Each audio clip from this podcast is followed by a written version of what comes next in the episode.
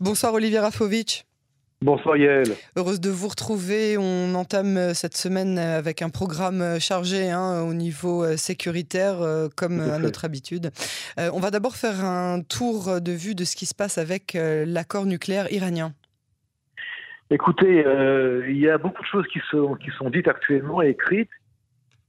D'après ce qu'on peut comprendre et analyser, les Européens poussent à ce que l'accord sur le nucléaire avec l'Iran soit accepté et signé, c'est euh, le fait de la proposition qui avait été euh, transmise par Joseph Borrell, le ministre des Affaires étrangères de l'Union européenne, il y a déjà quelques semaines à l'Iran, un projet qui euh, contenait en fait pas mal de compromis du côté européen, mais surtout la volonté que l'Iran revienne donc dans le cycle de cet accord pour qu'il soit signé, et ceci donc dépendait de l'accord des Américains.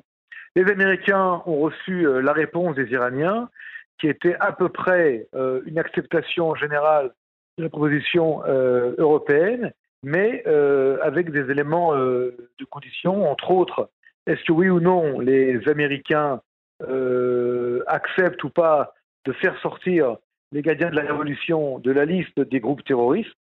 Est-ce que les Américains sont prêts à lever toutes les sanctions financières. Est-ce que les Américains sont prêts, dans le cas, écoutez bien, ça y est, c'est important de, le signaler, si les Américains, euh, euh, comment dire, continuent à, laisser les gardiens de la révolution dans la liste des groupes terroristes, est-ce qu'ils vont aussi, et malgré cela, sanctionner les sociétés, les compagnies internationales qui travaillent avec les gardiens de la révolution? Et voilà actuellement où nous en sommes. Les Américains sont en train de faire un, un compromis, c'est-à-dire que d'un côté, oui, il laisse les gardiens de la révolution dans la liste des groupes terroristes. L'Iran euh, ne va pas contre. Par contre, les Américains sont d'accord pour ne pas sanctionner les sociétés et les compagnies qui vont travailler avec les gardiens de la révolution. Ce qui veut dire en fait, c'est que d'un côté, ils sont terroristes sur la liste des groupes terroristes, mais euh, c'est seulement en théorie. En pratique, il n'y aura presque aucune sanction si les Américains signent cet accord, pour que des sociétés internationales et même américaines travaillent, livrent des choses, euh, même, euh, même des armes d'ailleurs, aux gardiens de la révolution, ce qui évidemment va totalement à l'encontre des intérêts israéliens et euh, de l'esprit de, de, de l'accord avec l'Iran pour les intérêts israéliens.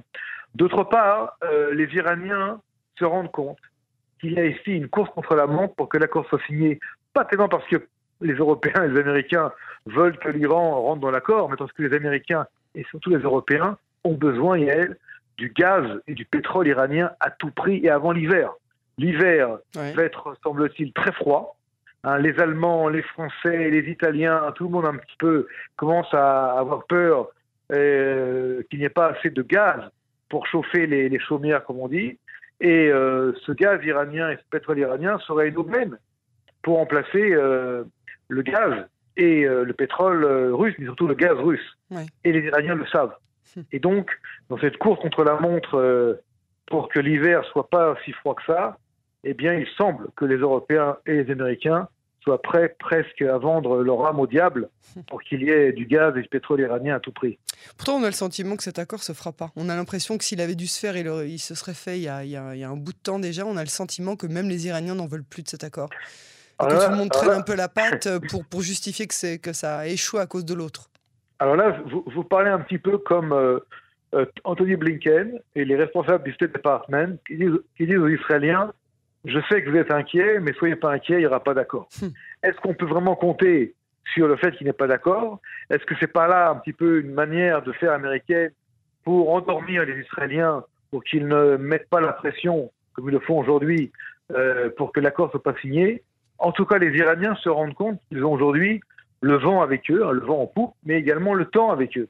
Et surtout, encore une fois, je vous dis, il y a une énorme angoisse du côté européen pour qu'il y ait du gaz qui arrive à la place du gaz russe. Et les Allemands s'inquiètent, les Français s'inquiètent, les Européens ont très peur euh, qu'il y ait des crises euh, sociales, hein, parce que, attention, là, les prix flambent, euh, les denrées flambent.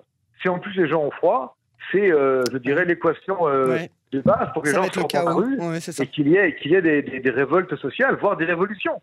Et là, si vous me permettez, on fait très rapidement un, comment dire, un, petit, un petit détour vers Moscou.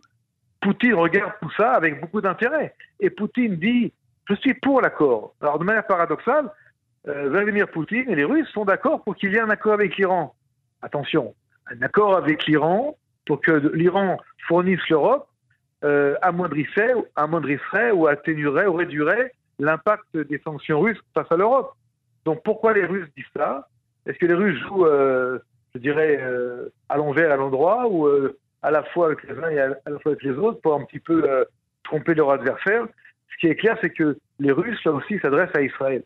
Les Russes, aujourd'hui, sont dans une posture face à Israël où ils ont dit Israël a choisi les Américains, donc nous, on choisit les Iraniens. C'est bien ça, hein, cette, cette, polarisation euh, qu'on continue, qu'on continue pardon, de, de, de, constater. On va passer maintenant euh, un peu plus près euh, de nous euh, à l'Égypte, qui, euh, j'arrive pas à trouver le terme un petit peu plus, mais fait un petit peu la tête à Israël depuis la fin de, de l'opération de l'Aube. C'est un peu plus grave que ça. C'est ça, oui. Vous savez que l'Égypte et Israël ont signé un accord de paix. Hein, euh, mm -hmm. Euh, les deux, euh, les, les, chefs d'État à l'époque, Sadat et Médine, ont, ont, reçu le prix Nobel de la paix avec Jimmy Carter pour avoir signé cet accord de paix depuis 79. Donc il y a un accord hein, qui fait que les deux pays ont des intérêts importants pour garder. Euh, et puis c'est aussi des relations qui viennent de se rapprocher hein, au fur et à mesure du temps, surtout Exactement. ces dernières années. Et puis là, tout d'un coup, après l'opération euh, Aube ou Aurore, hein, euh, Alotashachar en hébreu, mm -hmm. devait, euh, devait venir dans la bande de Gaza pour finaliser, pour concocter, si vous voulez, le finaliser, euh, la, la, trêve ou le cessez-le-feu, le chef du renseignement euh, égyptien. Et puis, il n'est pas venu. Il n'est pas venu et ça a beaucoup surpris Israël, ça a beaucoup surtout gêné Israël. Et puis, on, commençait à fuiter des bruits selon lesquels l'Égypte était très en colère, que les relations a été extrêmement refroidies tout d'un coup. Pourquoi? Parce que l'Égypte a effectivement été, je dirais, l'État euh, qui, a, qui a préparé, qui a, presque, je dirais, euh, euh, engendré l'accord de cesser le feu dans la bande de Gaza au bout de trois jours.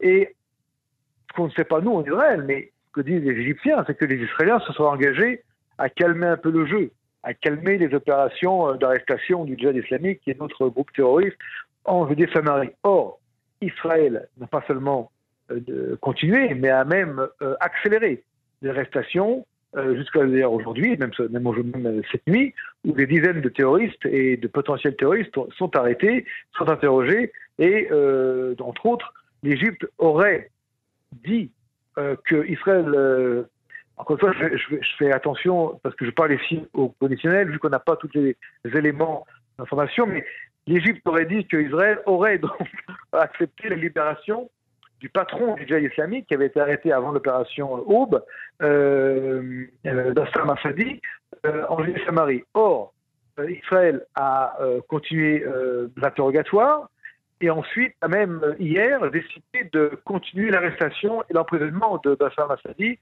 pour des raisons euh, de, sécurité. Et l'Égypte n'aime pas cela.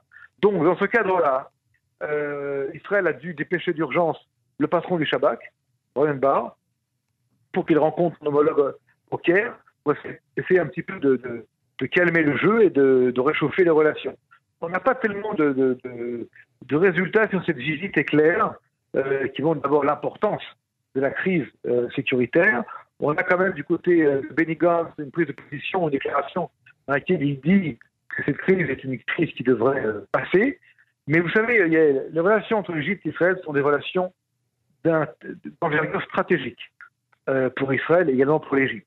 Les deux pays ont des intérêts communs extrêmement importants, entre autres face au terrorisme islamiste intégré, qu'il soit de, de médias musulmans ou, ou, Hamas ou djihad islamique ou autre. Et donc, c'est important que les relations euh, se tiennent. Par contre, ce que les, les Égyptiens veulent absolument euh, conserver, c'est leur crédibilité. La bande de Gaza, leur crédibilité. Vis-à-vis de qui?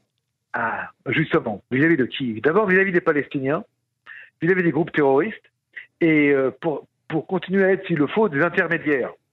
Et là, on peut se poser la question, et je la pose. Nous la posons, nous, ici, à, à, Cannes, euh, en français.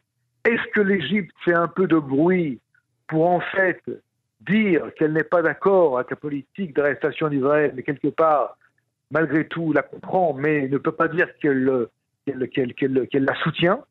Et ce qu'on n'a pas essayé à faire, si vous voulez, une espèce de, diplomatie sécuritaire. À l'envers.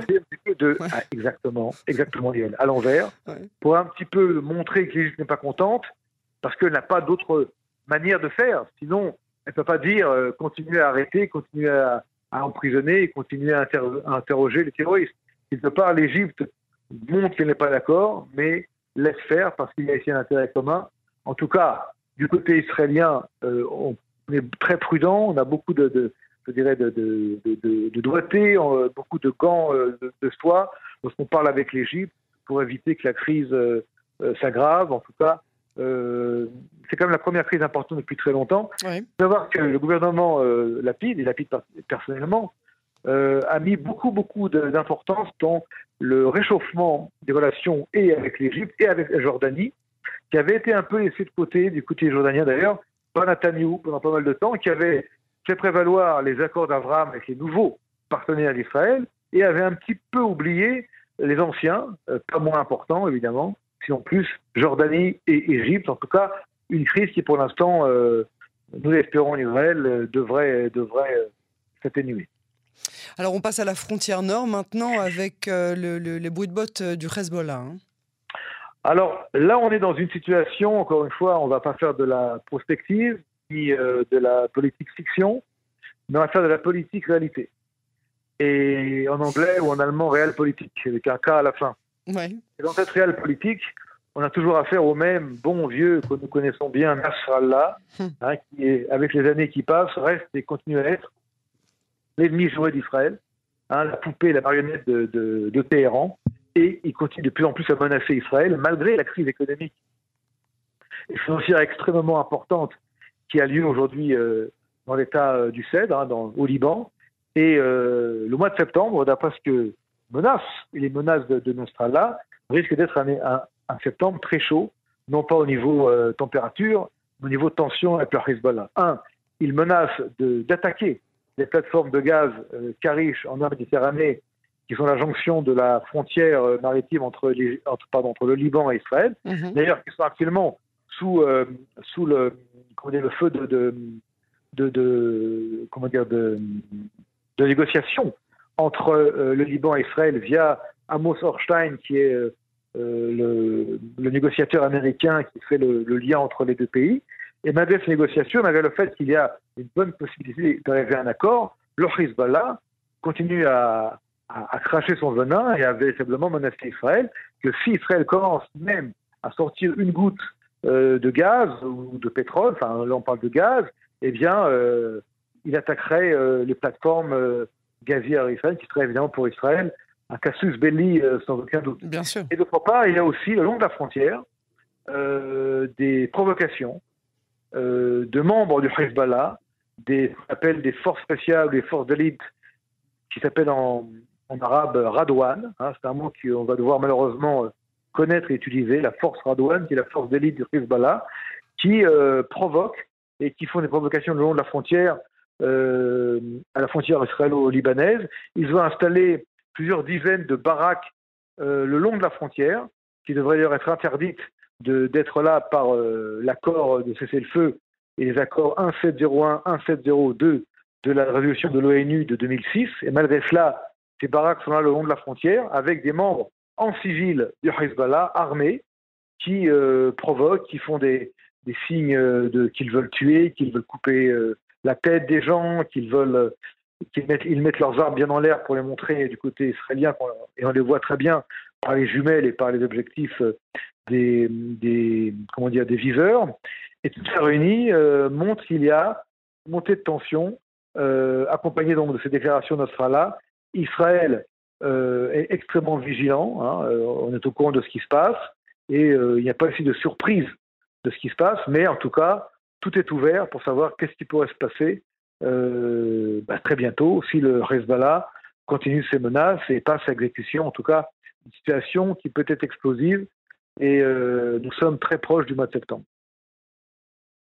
Olivier Rafovic, je vous remercie pour cette analyse sécuritaire. On aura en tout cas la suite en fin de semaine, comme d'habitude, pour votre résumé sécuritaire hebdomadaire.